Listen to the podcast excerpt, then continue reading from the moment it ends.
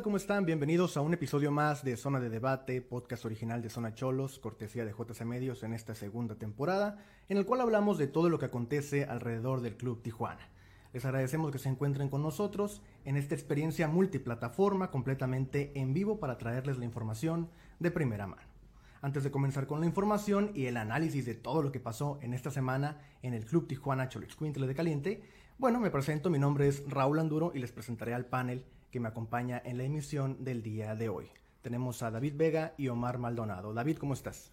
Bien, bien, ya emocionado por iniciar a platicar con ustedes acerca de todo lo que pasó en la semana con el club, mucha información y mucho por debatir con ustedes. Mucho por debatir sobre todo eso. Omar, ¿cómo estás? Muy bien, muy bien. Eh, muchas gracias. Que tengan bonita tarde todos allá en la casita, aquí nosotros, compañeros, y a darle con todo. Correcto. Hoy hablaremos de el partido contra Tigres que ya se vivió en la jornada 1 del Grita México Apertura 2021. Tendremos también el análisis de la jornada número 2 de Cholos Femenil, hablaremos un poquito de Loroña que está en Olímpicos, hablaremos también del previo contra León y algunas declaraciones que hicieron tanto Robert Dante Ciboldi como Brian Angulo previo y post partido. ¿Qué te parece Omar si vamos justamente con ese tema? Pues sí, no, antes de, antes de hablar del partido de, de la primera jornada que, que ya abrió el equipo de Cholos, eh, pues tuvieron declaraciones, tuvo red de prensa Siboldi y Angulo, lateral, lateral de Cholos, que no se ha dado mucho, no había dado muchas declaraciones desde que está en el equipo. Em, pues mm, yo creo que normal, ¿no? Comenzando fue un poquito de las expectativas de cómo, cómo se juntaron en la temporada, en la pretemporada, cómo veían el primer juego, le preguntaron, las, la mayoría de las primeras preguntas fue de que cómo les, cómo, cómo siente el equipo después de la pretemporada, en una pregunta por ahí que si sentía que ahora hay un proceso, que también eso estaría muy bien debatirlo, eh, un proceso ya que cómo, cómo sintió el equipo que no se fueron tantas, más bien prácticamente no se fue nadie del equipo y hubo muchos refuerzos y él comentaba que, que todos tenían la misma sed como de revanche y que los refuerzos llegaron con la misma mentalidad, ¿no? que se enfocaron en, en mismo en un mismo objetivo y que llegaron todos con la misma mentalidad bien eh, por ahí también le preguntaron de cómo, cómo veía su selección ecuatoriana. Ahí ese como que se molestó un poquito, ¿no? Imagínate, si se si se equivoca uno de prensa que no nos equivoquemos nosotros. Ahí entiéndanos poquito, ¿no?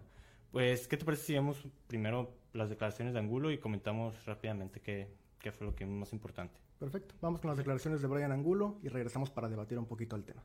Y ha aprovechado muy bien todas las semanas de pretemporada en deuda, sí, claro que estamos en deuda. Somos, somos conscientes de que de la institución que estamos, la calidad de jugadores que tenemos, eh, todo lo que nos brinda la institución no era para, para quedar fuera de, de, la clasificación y, claro que tenemos esa, esa, esas ganas de revancha, esas ganas de, de, clasificar y es el objetivo, ¿no? El objetivo número uno es clasificar y no, no podemos tener excusas. Pues esas fueron partes más importantes de las declaraciones de Brian Angulo. Eh, en general se, se nota que, ahorita vamos a hablar si, si lo vimos o no, pero en general él no, bueno, que sí dio mucho enfoque a que el equipo iba a ser un equipo más organizado, a que íbamos a ver un equipo, un equipo de verdad, como una familia, que hubo mucho conjunto, lo, lo platicó también Siboldi, ahorita vamos a ver, que, que les vino muy bien ese tiempo de pretemporada que tuvieron, tuvieron una pretemporada muy larga, y muy efectiva. Lo mencionaron los dos, los dos que tuvieron red de prensa. Y más, que nada eso, como que se, se, enfocó mucho en que tuvieron una muy buena pretemporada, que tienen una muy buena estructura y que son una familia prácticamente. Y, y que a mí me sorprendió que, que ya todos hablamos de eso, ¿no? Pero que al final que iba a ser un equipo más organizado, que atrás iban a comenzar desde atrás, que iba a ser un equipo que iba a defender bien y que ya en el ataque, pues no ahí vemos, pero que iba a ser un equipo que iba a comenzar el trabajo desde atrás y que atrás iba a ser un equipo muy bien organizado. Ya ahorita hablaremos si es verdad, ¿no? También tuvo mm, días antes del partido rueda de prensa Siboldi. Mm, mm, pues lo que podemos esperar, ¿no? Una, una rueda de prensa muy emotiva, vamos a motivar a los aficionados, vamos a motivar al equipo. Mm, pues, ¿Qué te parece si lo vemos y lo platicamos un poquito? Perfecto. Vamos a ver la, rueda de prensa de Siboldi. Pero no deja ese buen sabor de boca que se peleó hasta el final y que por momentos intentó, se jugó bien al fútbol. Eh, fue un equipo que propuso, que, que, intentó generar el juego. Las dos, los dos errores defensivos, Tigres lo capitalizó muy bien, como te digo pero de ahí en más, no, no sé, bueno, la última de, que el tiro cruzado, pero ya prácticamente estaba todo el equipo volcado, dejando mucho espacio atrás.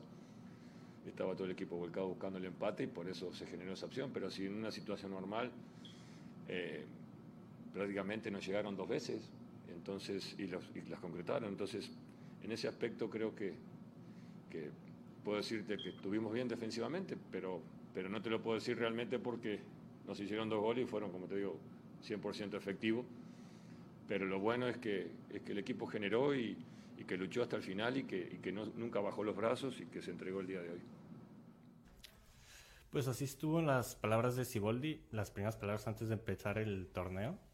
Eh, creo que yo lo, lo, dije el programa pasado, eh, no sé si se acuerdan, hay en casos, no sé si se acuerdan ustedes, que el equipo en este torneo no, no había como hecho una predicción o no se había animado a, a dar un, un, lugar en la tabla, un, pronóstico. un pronóstico de cómo les iría.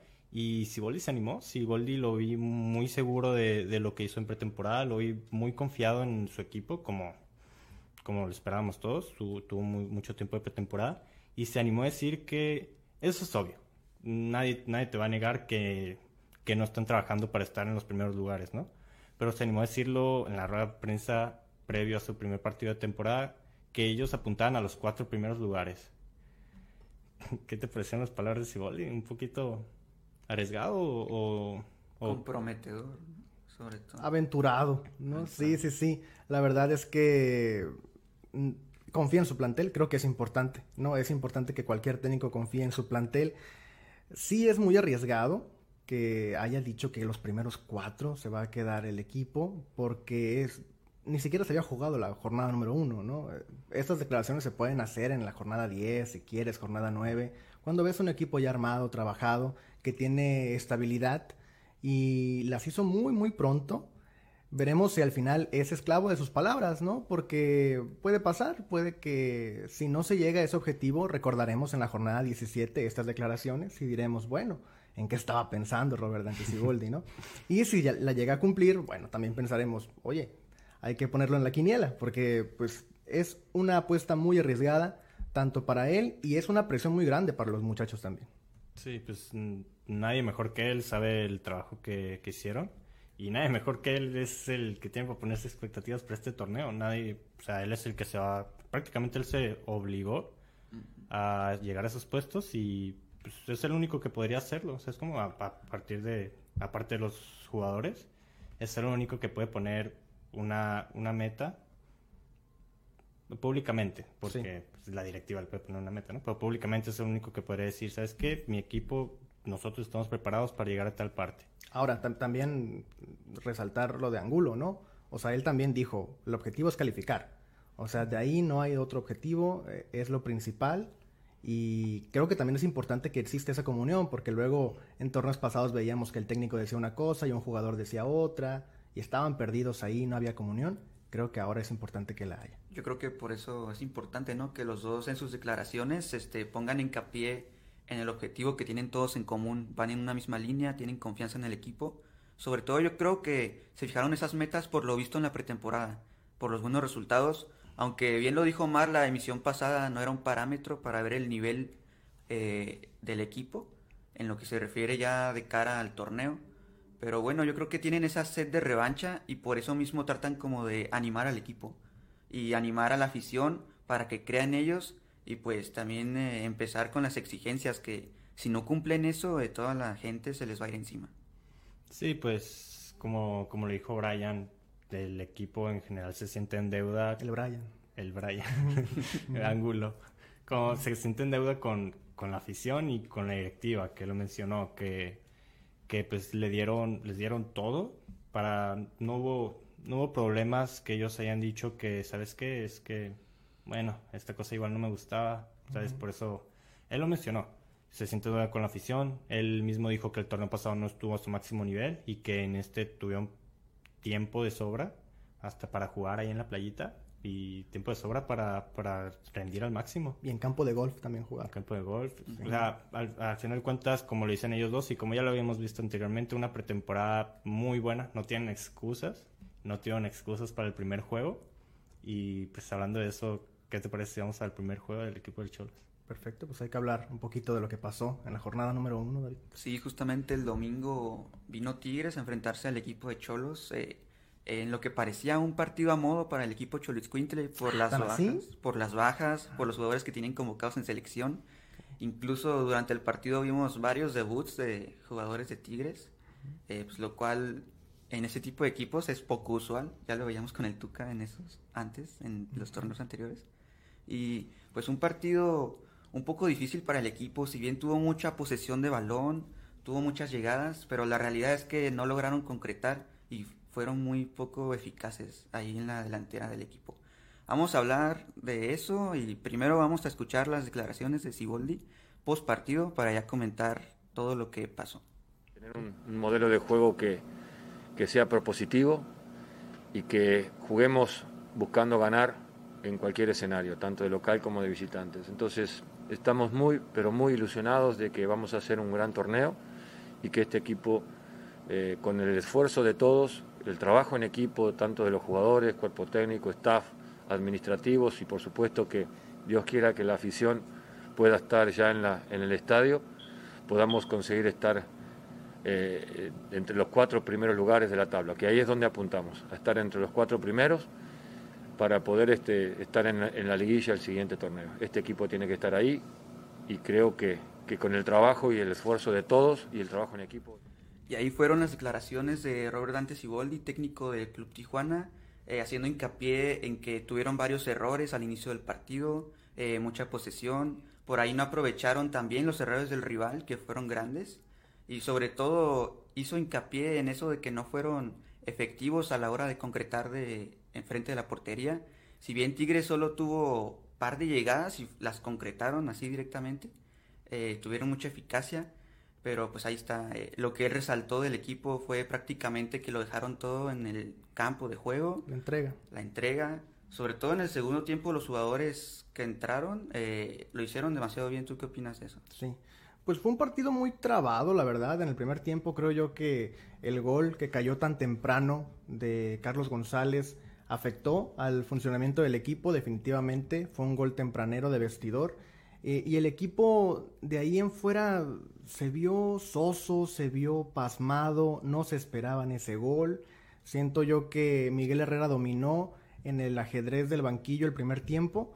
Ya en el segundo tiempo Robert Dante Siboldi pudo corregir la situación, se acercó un poquito más, cayó el segundo gol de los Tigres, también se quedó pasmado el equipo. Son esos espacios en los cuales llega a afectar, pero a los últimos 20, 25 minutos del, del partido, eh, diría yo que fueron los mejores del equipo. Eh, fue- se vio un equipo aguerrido, se vio un equipo con entrega, con pasión, justamente lo que declaró el profe.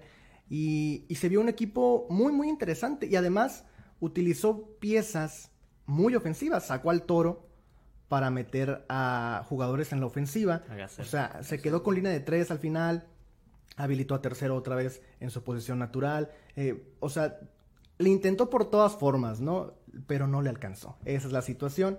Al final, bueno, cayó ese gol fortuito, justamente de Angulo en un rebote, ahí entre la defensa y Nahuel Guzmán también, que colaboró un poquito. Pero siento yo que fue un partido bueno en términos generales, a secas. ¿Sabes? Pues es eso que dices de que hayan terminado metiendo, sacando a Guzmán porque fue por el Gacelo y que al final de cuentas hayan sido puros cambios Pero hay problema con que haya sido por así. No, no, no, no, no, pues te estoy explicando. Ah, creo que mm, contradice un poquito lo que es sus palabras a las acciones. La verdad, yo no vi un equipo organizado. Yo, de principio, yo no vi un equipo eh, en ofensiva. Había un espacio gigantesco entre la delantera y el medio campo. Manotas tenía que bajar a medio campo a, a robar balón y a ver a quién se lo soltaba y la perdían. Que ya lo hacía desde el torneo pasado. Sí, pero pues se supone que eso venía Siboldi, ¿no? A poner un poquito más de orden ahí al juego. Entonces fue también parte de los 11 iniciales. A lo mejor el planteamiento que sacó Siboldi para el partido no fue el ideal para enfrentar a un equipo como Tigres, ¿no? Bueno, es que, mira, yo pienso que el equipo de Tigres tampoco fue mejor, ¿eh? O sea, yo siento que el equipo de Tigres no, no compitió al nivel que se le debería exigir a Miguel Herrera y a la institución. Sin embargo, Siboldi lo mencionó en conferencia, fue altamente efectivo lo de los Tigres. Tuvieron dos tiros y tuvieron dos goles. Porque de ahí en fuera no vimos otro. Vimos el de Bigón por el 90, Pero bueno, el equipo ya estaba tirado al frente, hasta lo resaltó el profe. Eh, ya si caía un tercero, daba más o daba menos, no importaba. Eh, creo yo que el equipo de Tigres sí quedó a deber y el equipo de Tijuana salió bien librado. Yo, por lo menos yo lo veo así. Mucha gente critica también a muchos jugadores. Leí por ahí muchas críticas a Jonathan Rack, que bueno, se veía un poquito troncón. Yo no estoy de acuerdo con eso. Yo creo que hay, hay mucha exigencia para Jonathan Rack en un primer partido de temporada. Pero yo sí estoy de acuerdo en que Benny Díaz fue factor para que este equipo perdiera. Sí, pues como lo veíamos diciendo, la pretemporada no era un parámetro para ver el rendimiento que iba a mostrar el equipo en este torneo y tampoco podemos decir que este partido lo fue. Pero hablemos de Benny Díaz, quiero hablar de Benny Díaz. ¿Quieres tirarle a Benny Díaz? No, quiero hablar de Benny Díaz. ¿Qué pasó con Benny Díaz? Mira, ¿Por, pues qué, fue- ¿por qué mira, tuvo tantos no, errores? yo- Entre la defensa y el porque Rack viene llegando, por ahí vimos que a lo mejor le afectó un poquito lo del pasto sintético. Está acostumbrado a jugar en otro tipo de canchas. Ay, pero el segundo Pero gol hasta abrió no, las a piernas. eso voy. No, no, no. Falta de comunicación, Benny Díaz se ve que todavía no tiene el liderazgo para estar ahí bajo los tres ¿De, palos. de qué tanto se habló en la, en la pretemporada? ¿De qué tanto se habló en las conferencias? Lo que más resaltaba Siboldi y Angulo y todo el club es de que el equipo iba a mejorar en defensa, de que el equipo iba a ser un equipo organizado atrás y desde atrás iban a construir para adelante.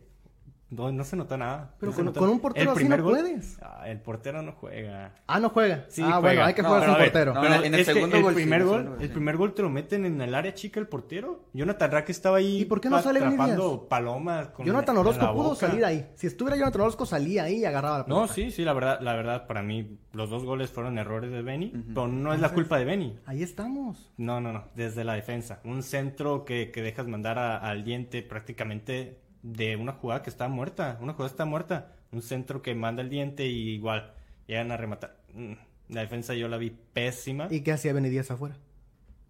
Bueno, le vas a echar la culpa a Benny de todo. Pues no le voy a echar la culpa de todo, pero fue factor clave para que este equipo Pues para eso están los arqueros, para remediar los Pues errores de la defensa. Sí, Si hubiera pues, estado Gil Alcalá, otra cosa hubiera sido. Que No igual Siboldi sabemos. terminó respetando lo que hizo en pretemporada a Benny Díaz, ¿no? Porque Sí. Gil Alcalá va llegando, pero yo creo que seguramente lo vamos a ver el siguiente partido, ¿no? Sí, Titular.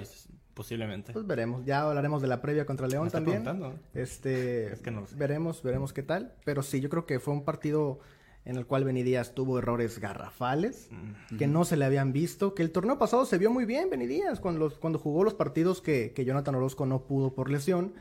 Digo, para un penal, jugó bien, tuvo varias atajadas importantes en el torneo eh, anterior. Y, y que empieza así el torneo Mira, con dos errores pues si en casa, pones- con gente. Si te pones ese plan, el torneo pasado estaba mejor Jara que Rack en este, así que pues, a las Ok. mismas vamos. Sí, sí, o sea, le estás, No. le estás exigiendo igual a un jugador que acaba de llegar, Es que a un portero que lleva un año en No hay que echarle la culpa de un partido para mí muy malo de Tijuana al portero. Pues yo creo que sí, porque el segundo gol, la neta sí fue 100% error de Benny Díaz. Y por ahí lo lograron empatar. Quién sabe si después, si metían un gol, podrían haber ganado el partido. Ah, pero el hubiera no existe. No, y está, o sea, No, tampoco, tampoco se trata de matar a Benny Díaz, eso es, o sea, es un chavo, Ya que le, ya que Sí, le soltamos sí. todo, ¿no? es un chavo, ¿no? Tiene mucho que aprender, tiene mucho que entrenar con Oscar Dau, tiene grandes ahora referentes como Gil Alcalá y como Jonathan Orozco, pero yo sí siento que fue factor para que este equipo perdiera. Yo no vi que en una jugada se quitaran a los dos centrales y llegaran solo con Benny Díaz. Yo no vi que en una jugada se quitaran a los laterales y llegaran solo con Benny Díaz. Pues mira dónde Yo no vi, remataron en el primer yo no gol. vi, yo no vi. Allí estaban los centrales. Que Benny Díaz no supiera salir No, es otra ¿no cosa. ¿Viste cómo andaba ahí Rack atrapando cosas ahí con los dientes? No, por favor. Muy, no, no muy No, mal. pero es que igual... Para mí, de lo poco destaca- destacable, de lo sí. poco. Manotas del once inicial, me encantó, a pesar de que no, no haya hecho mucho, ¿no? No metió gol, metieron gol ya que lo secaron, pero se miraba que es- ese muchacho tiene ganas de, de romperla aquí en Tijuana y si tiene el apoyo sus- de sus compañeros, yo creo que va para grande, en serio. Se nota que se nota que está comprometido, tiene calidad, baja baja a recuperar bola. Igual arriba, la verdad no tuvo no tuvo quien lo acompañara arriba en la primera parte, pero de poco destacable Manotas y los cambios que a mí me, me gustaron mucho los cambios de Tijuana, mejores que los 11 primeros. Que igual es lo que les iba a comentar. Me pareció a mí un marcador muy engañoso, porque si bien el rendimiento no fue el mejor, pero tampoco se vio mal el equipo enfrente. Tuvo varias variantes, los 11 que iniciaron lo hicieron bien adelante. Hasta Eric Castillo, que nos sorprendió mucho que saliera eh, de inicio, lo hizo también bien. El caso de Brian Angulo, que se integró mucho al ataque, fue de los jugadores más destacados del primer tiempo. ¿Cómo vieron a ese tipo de jugadores? Y aparte de los refuerzos que, por ejemplo, Titi Ortiz, Lucas Rodríguez también entraron en el segundo tiempo y llegaron a revolucionar el partido. Yo creo que sorprendente lo de Castillo. Yo vi, no lo vi súper bien, pero creo que fue un jugador que trató, ¿no? Es lo que se esperaba de él, que tratara. Tampoco esperamos que sea Superman ni que sea Messi ni nada. Es un jugador que trató, desbordó varias veces. Me acordé de Fabián, un saludo a Fabián en Juárez.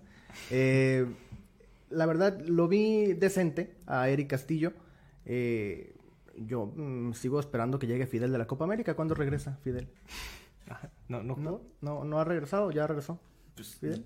Ahí estaba, pero parece que nadie lo vio. No, ¿Sabes? A eso me refiero. La verdad, es, los titulares estuvieron muy malitos. Y yo le pondría. Se la quería poner desde antes, pero la verdad es que no conocía mucho al muchacho. Misael Domínguez, joyita. La verdad, yo, yo le pondría ahí mi fichita, mi objetivo y se la va a sacar en esta temporada. pero para titular. Mm, Eh, no sé, no sé. Ah, tal vez se, se puede ganar el puesto. La verdad es que Fidel no estuvo, no estuvo bien. O sea, vas a, dejar a Fidel en la banca un referente por Misael. bueno, Es que Bueno. por banda se me hace que juega mejor Misael. Pero Eh, puede Fidel jugar- Martínez ya juega un poquito más arriba, pero ya tienes a manotas. Sí, Fidel no estuvo bien, Castillo no estuvo bien, los, los titis mm, pues, no estuvieron espectaculares, la Marcel, verdad. Cristian Ortiz. pues, tanto que lo pedían. Marcel no juega, Marcel no, no juega para allá. Marcel no juega. No, Marcel no juega en banda, Marcel. No, pero Marcel, no hemos No, hablado de Marcel. Bueno, Ofensivamente- es que no vamos a el rendimiento de uno por uno, ¿no? Pero si quieres hablar de Marcel, para mí, pésimo. La verdad. mal. Sí, a mí Marcel. A es- Chivas en A diciembre. mí Marcel, no, no, no. A mí Marcel es de los jugadores que me gusta y yo deseaba que no se fuera. Pero es que en general el equipo no funcionó. No, no, Pero no podemos tampoco- echarle la culpa a un jugador que lo haya hecho mal si el equipo no funcionó. pero, el tampoco, equipo no se dio bien. pero el equipo tampoco se vio mal. Para, para mí sí. Para ti se vio mal el Sí. equipo. Vio mal. Sí. Yo no lo vi exhibido Sí. por los Tigres, me perdono. No. Tenía que ganarle a Tigres. Ah, bueno, el tener que El hacerlo es resultado fue cosa. malo, pero Sí. el desempeño, el rendimiento... Yo no vi que dominaran los. Tigres, yo no vi que los exhibieran, yo no vi que, Y que, que- que se hiciera, bueno, un, un gran... eh, bueno, también si tienes a Nahuel Guzmán en un arco y tienes a Benny Díaz en el otro, cambian las cosas. Nahuel tuvo muchas intervenciones o cómo. Yo Pues, nomás pues, recuerdo no, una pero- que le sacó a quién le sacó. Angulo creo que se la sacó ahí que estiró la mano. No, a Titi. A Titi Ortiz. Hubo un tiro libre. ¿Tiro libre? Ah, no, no, no, no, no, no. Yo decía, no, no, una, una pared, manotas a Angulo y, y Angulo remató al primer poste y se la sacó a Nahuel. Pues tuvo varias, entonces. Entonces hubo No, varias. No, no, no, no. Hay que ver el partido otra vez, Omar, ¿qué te parece? Bueno, se van a engañar aquí a, a la afición. Y, y yo venía de porrista, imagínate. No, no, no, no, no. Pero ¿Qué? bueno, a ver, este, hay alguien ahí que estuvo en el lateral por la derecha que fue Lalo tercero. ¿Cómo lo vieron a él? No lo hizo Fal- mal, ¿eh? ¿Faltó Loroña o no? Mm, Tal vez Loroña te pudo aportar un poquito más en el área ofensiva, pero tercero lo hizo bien en lo que tiene que hacer un defensa, en defender a la hora de que no se lo llevaran por banda, que creo que por ahí, por esa banda derecha, casi no le llegaron al equipo. Pero pues se vio bien, la verdad, este, igual que es defensa central. Lo habilitaron, no es su posición nominal. Y la verdad se vio bien. ¿Tú qué opinas, Omar? ¿Cómo lo hizo tercero? ¿Sí cubrió bien la baja de Loroña, que ahorita está en Olímpicos? Pues me, o sea, lo, lo que te venía diciendo, siento que como lo que dijiste de Castillo, pues un Decente. 6 o con cuánto prueban ahora aquí ya, con 7, ¿no? No sé, no un, sé. un 7 raspando, pues no destacó, mm, hizo su chamba, yo creo que no es su posición, es, es claro que no es su posición, un lateral igual tendría que desbordar un poquito más, tener más recorrido, Eh, pues yo creo que es lo que esperábamos de tercero, que hiciera su chamba en lo que venía Vladimir Loroña y va a llegar Loroña y le va a quitar la, la posición, no, no le podemos exigir ahí sí mucho a tercero. Y pu- pues lo, lo que le vengo diciendo, si el equipo no funciona, no va a funcionar un jugador. Y menos tercero que no esté en su posición. Pero cumplió, cumplió. Yo le pondré, pon- le, le pondré ahí el... Raspó el aprobatorio. Pero hasta ahí. Va. Pues para, para mí la verdad ningún jugador este estuvo ahí como con las notas bajas, la verdad. El caso de Fiel Martínez, que a lo mejor por ahí estuvo un poquito perdido, pero la para verdad... mí Benny, para mí Benny el sí reprobado. Bueno, Los demás veremos. jugadores de campo. Benny Díaz, la verdad, como lo, lo pusimos ahí en algún tuit de Zona Cholos, ¿cómo lo, cómo lo manejaste el partido de Benny? Un partido bárbaro, ¿no? Un partido bárbaro. Eh, la verdad es que yo pensé que ya se había ido la HUD del equipo y me di cuenta que no. El espíritu de la HUD continúa en el Club Tijuana. Pero me interesa a mí hablar un poquito de Loroña, ¿no? Loroña. Pues es ¿Quieres hablar de Loroña. Loroña? ¿Dónde está Loroña? ¿Por qué no regresa ya? ¿Por qué no, ¿por anda, qué no en Tokio, anda en Tokio. Nosotros pensábamos que nomás iba a ir de vacaciones. Porque la verdad, pues en el esquema de Jimmy Lozano ya tenías ahí por bandas, que es donde desempeña Vladimir. Eh, tenías a Eric Aguirre y Jorge Sánchez.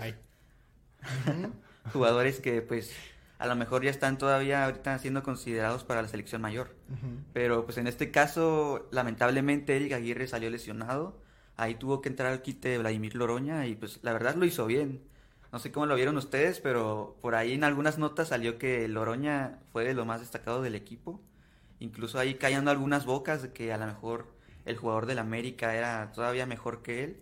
Pero pues parece que tenemos una gran joyita en el equipo de Cholos. Ya se sabía, ¿no? Yo creo que si le hubieran dado la proyección tanto a Loroña como la están haciendo, como Aldo Cruz, pudieron haber llegado muy lejos. Ahorita Aldo Cruz está, está muerto en, Tigres. Eh, pero, pero creo que Loroña lo hizo bien contra el equipo local en los Juegos Olímpicos.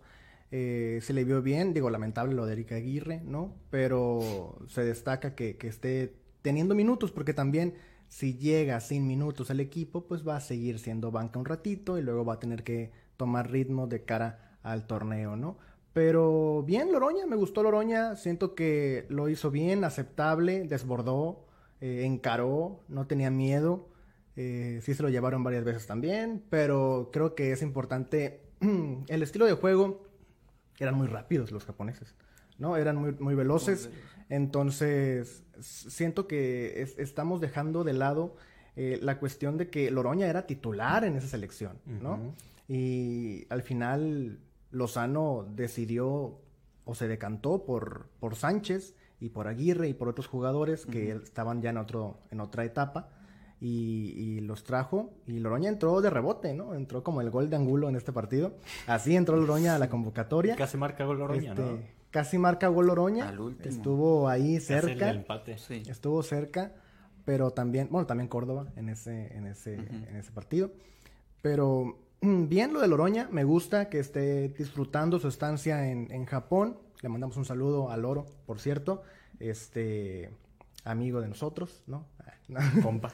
Y, y, pues nada, yo, yo espero que siga teniendo minutos. Veremos ahora contra Sudáfrica el miércoles si logra tener actividad y luego veremos si el equipo sigue avanzando en estos Juegos Olímpicos. Sí, por ahí como lo mencionas, que parece un tipo de premio, ¿no? Eh, su convocatoria por el hecho de que se lesionaron otros jugadores, pero ahí pues poniendo el dato, él es de los únicos cinco jugadores del plantel que está en Japón, eh, solo iniciaron el proceso con Jimmy Lozano y uno de esos es Vladimir Loroña. Aunque estuvo por ahí borrado algún tiempito antes de ir a los Olímpicos, pues al final se terminó eh, entrando en el plantel. Omar, pues eh, se lesionó Aguirre. Tienes allá Jesús Angulo, que también ha sido muy recurrente en el 11 de Jimmy Lozano. Tienes lateral izquierdo. ¿Crees que Loroña siga estando en el 11 titular para estos juegos que quedan? ¿O lo va a volver a banquear y va a utilizar a sus piezas que también son de confianza, como Jesús Angulo? Pues sí, no, habría que ver cómo, cómo quiere plantear las cosas eh, Lozano. A ver si vaya a querer cambiar de banda uno de sus laterales derechos, ya sea cambiar de banda a Jorge Sánchez y tener a Loroña en su, en su banda natural, o si se va a encantar por tener a sus dos laterales en pierna natural, ya con el caso de Jorge Sánchez y Angulo. Eh, no, no creo que vaya a sacar a Sánchez, no por calidad, sino que por, por algo lo hizo y por algo empezó este torneo así, ¿no? En las Olimpiadas, eh, banqueando a Loroña y decantándose por Sánchez. Mm, pues por calidad yo te diría que Loroña, Loroña se lleva, si no es a, los cuatro laterales que estén ahí en Tokio, mm, que yo creo que se, se pega el tiro con Aguirre, pero a los otros dos se los lleva de calle. Loroña tiene, tiene mucha calidad, ha mejorado muchísimo aquí, la verdad es que a mí Loroña era los, de los jugadores y los laterales que no me convencían y de, de dos par de torneos para acá, la verdad es que mejoró bastante a lo que dijiste de Aldo Cruz. La verdad a mí me dolió cuando se fue Aldo Cruz, era también un lateral que me gustaba mucho. Y iban de la par, pero pues se perdió Aldo Cruz, Loroña se quedó, eh, lo está haciendo muy bien. Y bueno, si yo me tuviera que decantar, la verdad yo cambiaría a Jorge Sánchez de banda, Loroña lo pondría su pierna natural porque es donde más funciona y la verdad Loroña no te maneja muy bien la otra banda, es la verdad. No, y Jorge ya en Santos jugaba por la izquierda, ¿no? Sí, Jorge Sánchez por ahí jugaba, entonces tiene también un poquito de experiencia en ese sentido. ¿Qué te puede aportar Loroña? ¿qué no te puede aportar Loroña? Siento yo que es un jugador muy completo. Ha crecido mucho, como lo dice Omar. Es un jugador que te desborda, que te encara, que tiene habilidad, que tiene técnica, que te puede bajar, que tiene buen pase, precisión de pases. Eh, siento yo que es un jugador muy completo, que ha crecido mucho, sobre todo con Pablo Guede. Fue de los más destacados de Pablo Guede cuando el equipo no estaba bien. Entonces creo yo que está para grandes cosas Loroña. ¿eh? O sea, lo podemos ver, eh, si sigue por este camino y tiene un buen año, lo podemos ver en Qatar. yo, creo, yo ah. creo que sin, sin problemas.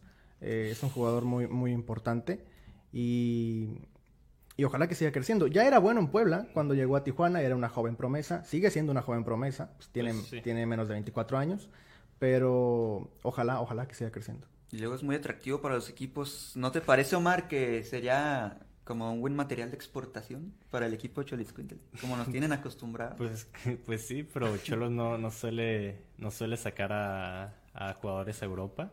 Sonó, creo que sonó para, para salir a Chivas, ¿no? Internamente, sí. En este torneo. ¿Cómo? Internamente ah, ha sonado para otros equipos. Sí, sí, sí, sonó, sonó muy fuerte para Chivas, eh, si no mal recuerdo. Pero si se quedó, yo creo que, que fue por algo. Y la verdad, siento que Loroña está muy a gusto en el plantel. Eh, pues, que si le veo. ¿Cuál es tu pregunta, David? Me perdí mucho. Pues que si es buen material de exportación para que los viendo para un futuro, no ah, sé, con pues su calidad. Focus, focus. Ah, sí, sí, pues claro que sí, hay que, hay que llevarlo lentamente. Todavía no creo que sea un, un pilar del equipo como para sacarlo por una buena pasta o un buen negocio. Pero sí, va por, va por buen camino. Es, es, no queda dudas de su calidad, es increíble. Y el muchacho va para, va para algo grande, como dice Raúl. Sí, pues va para algo grande. Y pues bueno, ahí estuvo lo que pasó esa semana con el equipo en su debut en Liga MX. Y pues todas las declaraciones, los rendimientos de los jugadores. Hasta nos fuimos a Tokio, allá con la selección mexicana. Y pues bueno, vamos a un corte comercial y regresamos con más información. Regresamos con las cholas que están en plan grande, iniciaron bien el torneo. En el Tecnológico de Baja California nos enfocamos en crear profesionistas con valores, conciencia ambiental y visión empresarial. Gracias a nuestro modelo humanista, con el cual nuestros estudiantes crecen día a día con una sólida disciplina. Dominando también el idioma inglés enfocado en el área de negocios. Todo esto en un plan académico excepcional Emprende, supérate, vive. C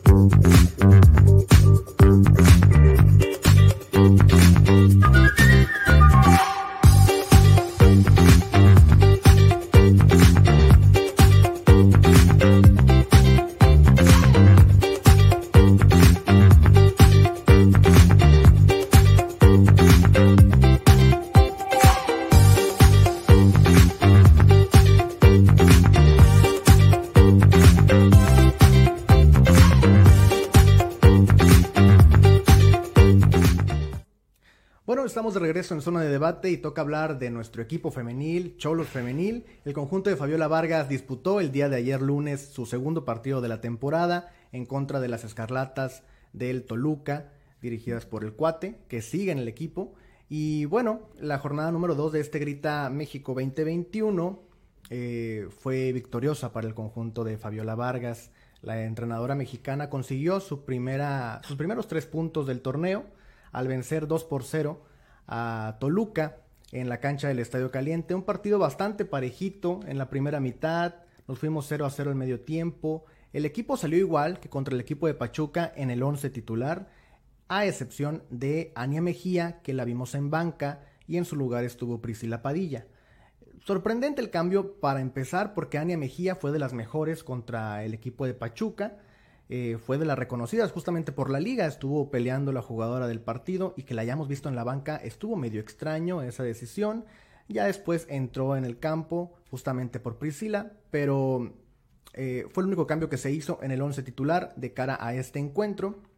En el medio tiempo, eh, como les comento, nos fuimos 0 por 0. Ya en el segundo tiempo se hicieron algunos cambios que le funcionaron a Fabiola Vargas. Y cayó el primer gol, que fue cortesía de René Cuellar, por asistencia de Angelina Hicks, que justamente parecía que iba a ser gol de ella, pero René alcanza a controlar la, pelota, el esférico. Alcanza a quitárselo.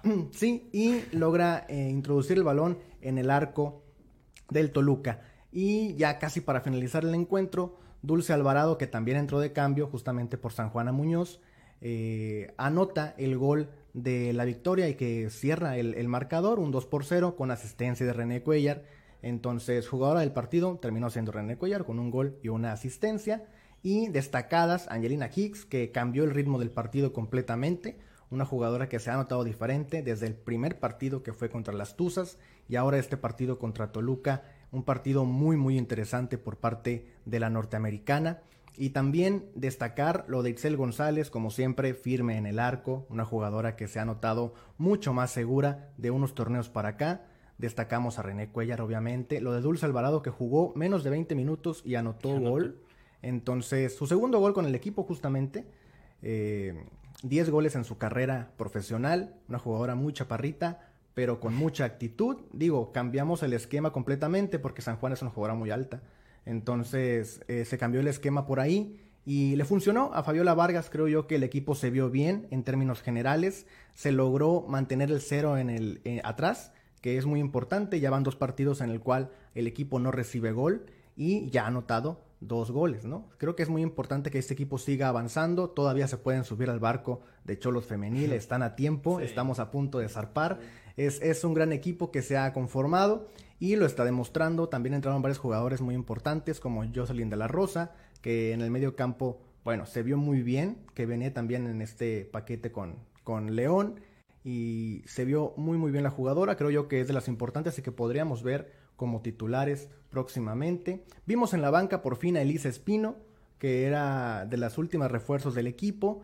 Y vimos eh, relegada del, banquillo hasta del banquillo a Sheila Pulido. Por ahí había una controversia que si se iba del equipo, que si no se va. Al final esperaremos indicaciones, esperaremos información. Pero ayer no estuvo en la convocatoria. Omar, ¿cómo viste el juego? ¿Te gustó o no te gustó? ¿Qué pasó con el equipo femenil? El equipo gana tres puntos y se coloca en los primeros ocho del torneo tras dos fechas. Sí, pues no sé si lo sepan, pero yo no soy, bueno, sé sí, ahí en casita, supongo que no. Pero no, no soy el más, el más seguidor de, del fútbol femenil, la verdad. Hasta hoy. Mm, sí. No Ya te subiste al barco. Ya. Mm, bueno. Sí. No les voy a mentir. Es el primer partido que vi completo. Del torneo, pues sí, van dos juegos. Del torneo, de Cholos. La, la verdad, eh, no me gusta hacer comparaciones, pero si me tendría que subir a un barco entre la femenil y la varonil, pues sigo un poquito más a la femenil, ¿eh? Eh, creo que fue un partido donde empezó, empezó jugando mejor Cholas. Eh, Toluca poco a poco le fue tomando como que la medida y fue emparejando las cosas sin terminar de ser más que el equipo de Tijuana. Eh, como que fue emparejando las cosas, el partido se vio un poco trabado por momentos, hasta que, como bien dices, Fabiola Vargas hizo muy buen trabajo desde el banquillo y los revulsivos le funcionaron de perlas. Metió a Angelina Hicks, que para mí, como les digo, no, no soy el mejor en lo femenil, pero para mí la mejor del partido porque, a ver, el gol de, de Cuellar viene de, un remate de Hicks que, que, si no lo paraba Cuellar, quién sabe si hubiera entrado, ¿no? y, y, la, y el gol de, de Dulce, que también ahorita quiero, quiero opinar de, de Dulce, mm, viene una jugada que prácticamente empieza Higgs también, que al final las instancias de Cuellar, ¿no? Pero, pero Higgs me, me, me gustó mucho, Higgs, en todas las formas. Está muy buena jugadora, la verdad, desborda mucho, es encaradora, eh, todas las formas, la verdad. es, es encaradora, es, es, diferente a, lo que hay en, en, la liga, supongo. Y de Cholos, de, lo mejorcito. Dulce Alvarado, que... Mm, se me olvidó el nombre. ¿Por quién salió? Por San Juan. Por, San, Juan. Dulce Alvarado eh, también. no sé si mínimo en el partido, no con la calidad de Hicks, pero como que la miraba con ganitas de, encarar, con ganitas de llevarse ahí a la, lateral, con ganitas. Sí, sí, la verdad la miraba con más disposición, entrega. Sí, más, tenía más, más coraje por llegar al área, no, no tanto de que no le quemaba la bola, pues, ¿sabes cómo? Sí. Eh, la verdad es que mi, mi, análisis en la femenil no, no es el mejor, no, no, no se mucho por lo que digo, pero, pero sí, me, me, gustó el partido, la verdad, para ser el primer partido que veo completo de, la femenil. Las cholas me gustaron bastante. Cuellar, pues poco más que te iba a decir, ¿no? Es muy, goleadora y buen control, la verdad, en el gol que le quitó a Hicks. en, en, general, muy bien. Siento que un equipo muy equilibrado. Mm, no, no sufrieron atrás. Eh, muy bien desde, desde atrás en adelante el medio campo se miraba que por momentos lo perdieron más que nada cuando emparejó el, rumbo Toluca, pero muy bien organizado, la verdad siento que Fabiola Vargas pues le cambió la cara total al equipo femenil y se notó en el primer partido que no encajaron contra un muy buen equipo y en este segundo que sacaron los tres puntos del caliente, eso sí, pero para mí pues casi 10 de 10 su partido. Sí, fue un partido que eh, se esperaba que, el equipo de Tijuana ganara por, por la cuestión de la calidad del plantel. El equipo de Toluca no se reforzó y, el refuerzo estelar no estaba, que es la portera. Eh, y ahora el equipo de Tijuana logra esta victoria muy importante porque tenían una racha muy negativa en contra de Toluca y logran romperla. David, ahora la, la cuestión es, ¿quién va a ser la socia justamente de René Cuellar? Porque San Juana en dos partidos no ha podido mojar, no ha podido asistir, no ha podido aparecer en el, campo de juego. Y Dulce Alvarado entró, su primera convocatoria, porque el partido pasado no fue convocada, y anota gol con asistencia de René Cuellar, que ya se conocen del torneo pasado, porque ya Dulce lleva un año en el equipo. ¿Quién debe ser entonces? ¿Mantenemos a San Juana para que pueda acoplarse bien con René o le damos la oportunidad a Dulce?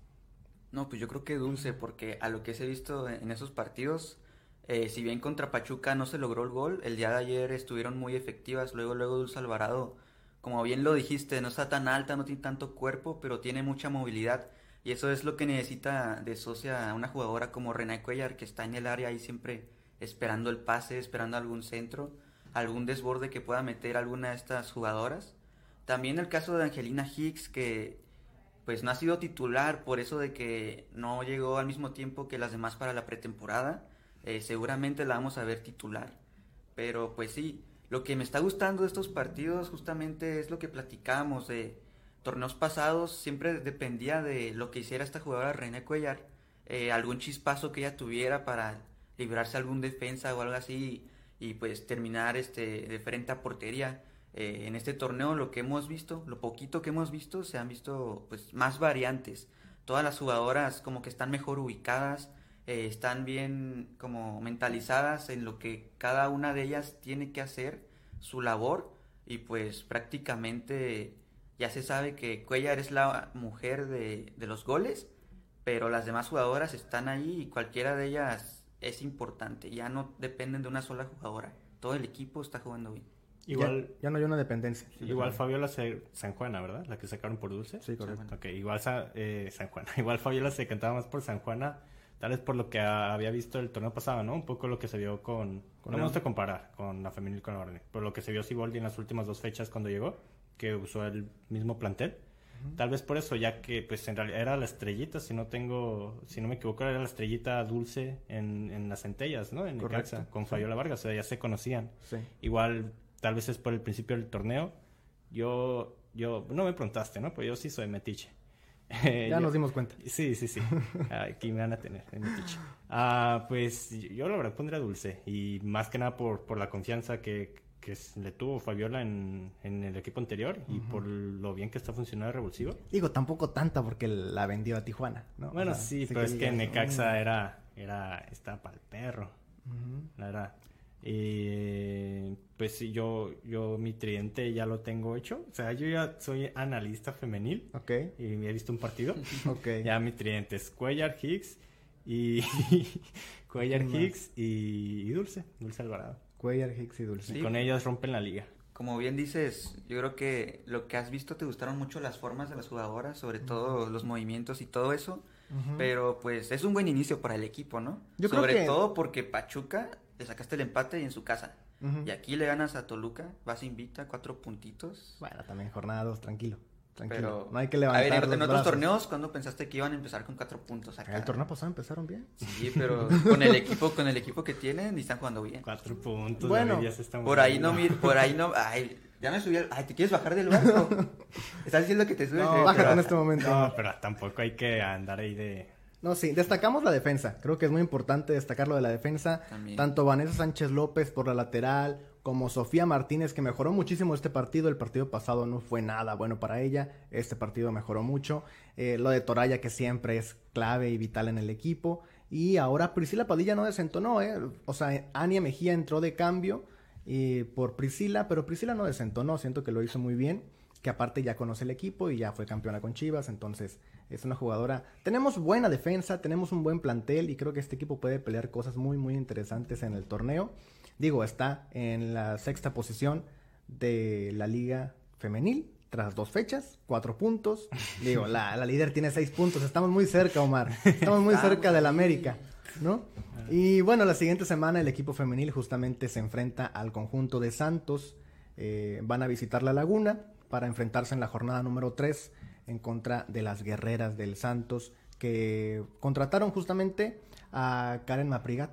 Entonces veremos allá el reencuentro de Karen con el equipo de Cholos Femenil. ¿Qué les parece si vamos a un corte para regresar al último bloque de zona de debate y estamos con ustedes?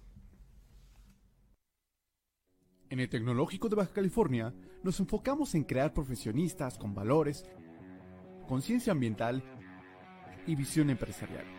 Gracias a nuestro modelo humanista, con el cual nuestros estudiantes crecen día a día con una sólida disciplina. Dominando también el idioma inglés enfocado en el área de negocios. Todo esto en un plan académico excepcional.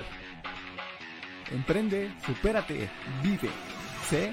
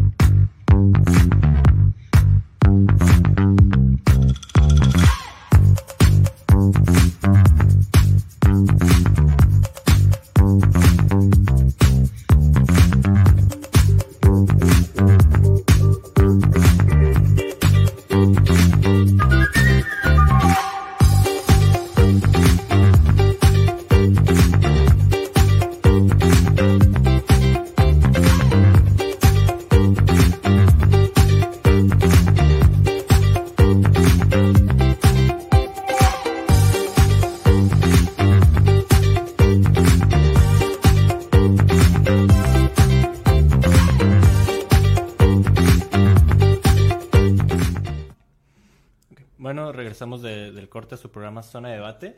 Eh, pues vamos a, a concluir el programa con el último bloque. De nuevo me toca terminar y es una desgracia porque no me gusta terminar, no me gustan las despedidas. Pero pues, ¿qué les parece aprovechando que se viene la segunda jornada del equipo de Tijuana? Si hablamos un poquito de, de cómo les podría ir, ya que los dos equipos, tanto como León, que nos toca visitar, como Tijuana, perdieron en sus dos respectivas primeras jornadas. ¿Qué parece si hablamos un poquito de cómo le podría ir al equipo?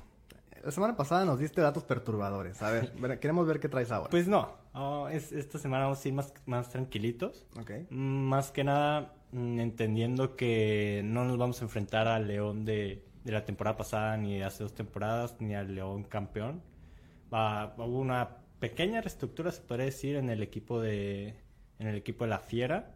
Llega un nuevo técnico, Holland, que, que muy experimentado, ya dirigió en Banfield, dirigió en Defensa y Justicia, en Independiente, donde quedó campeón de la Sudamericana, en la U de Chile, donde quedó campeón en su liga, y dirigió en Santos de Brasil y ahora llega a, León.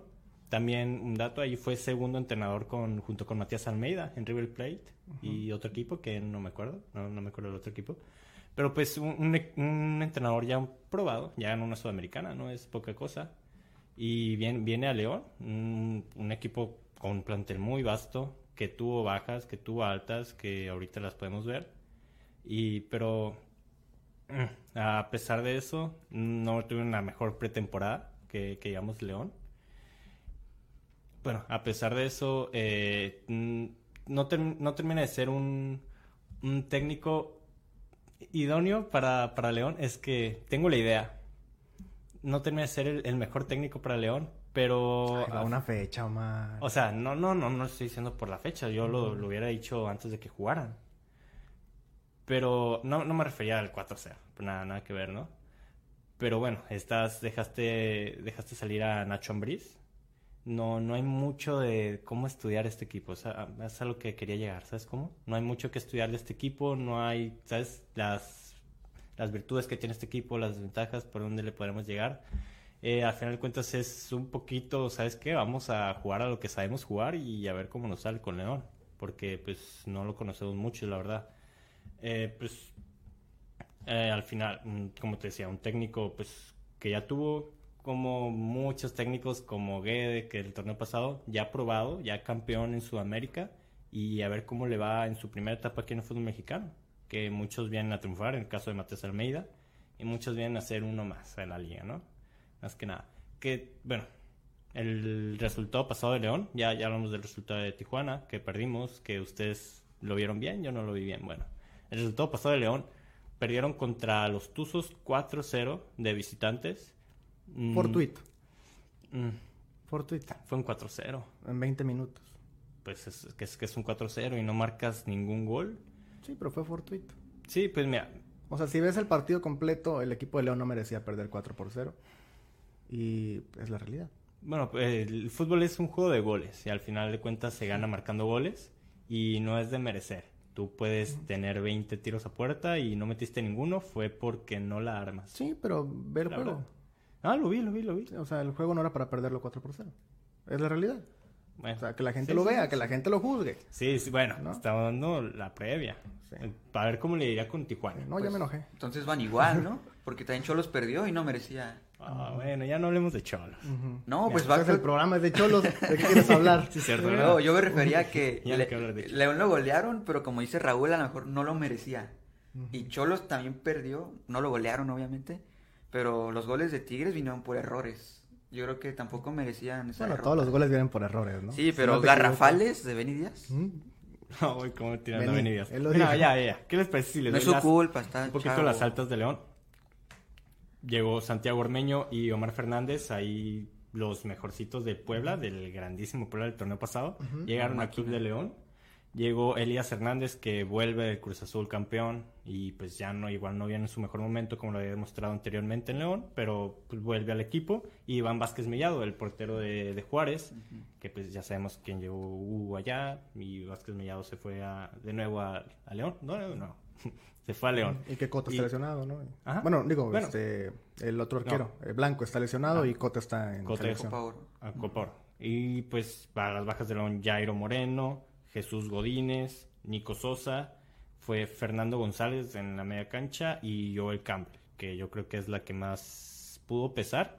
Pero al final de cuentas yo creo que están balanceadas. En las altas y bajas yo creo que están muy balanceadas. Yo creo que no fue un, una medida que podríamos decir, ¿sabes qué? Es que se les fueron varios jugadores para perder 4-0.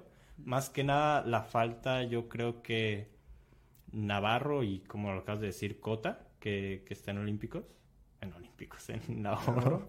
Eh, sí, en la oro. Eh, pudieron afectar, pero como les venía diciendo, para perder 4-0 yo no les podría, yo no le podría dar mérito a que haya faltado o que lo haya hecho mal uno o dos jugadores. Yo creo que pues vienen parejos, vienen parejos los dos equipos, tanto Tijuana como León. León es un equipo acostumbrado ya a ganar. Y yo creo que los dos van a los dos van obligados a la victoria en la segunda jornada. No pasa nada si pierde, no pasa nada si pierden uno de los dos, pero los dos van obligados a ganar, tanto por las expectativas que se puso Siboldi como la institución que es León.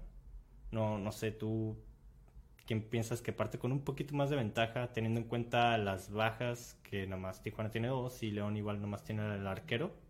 ¿Quién piensas que va con un poquito más de ventaja, tal vez también por el estado anímico, a la jornada 2, que igual Cholos es un factor, va de visita?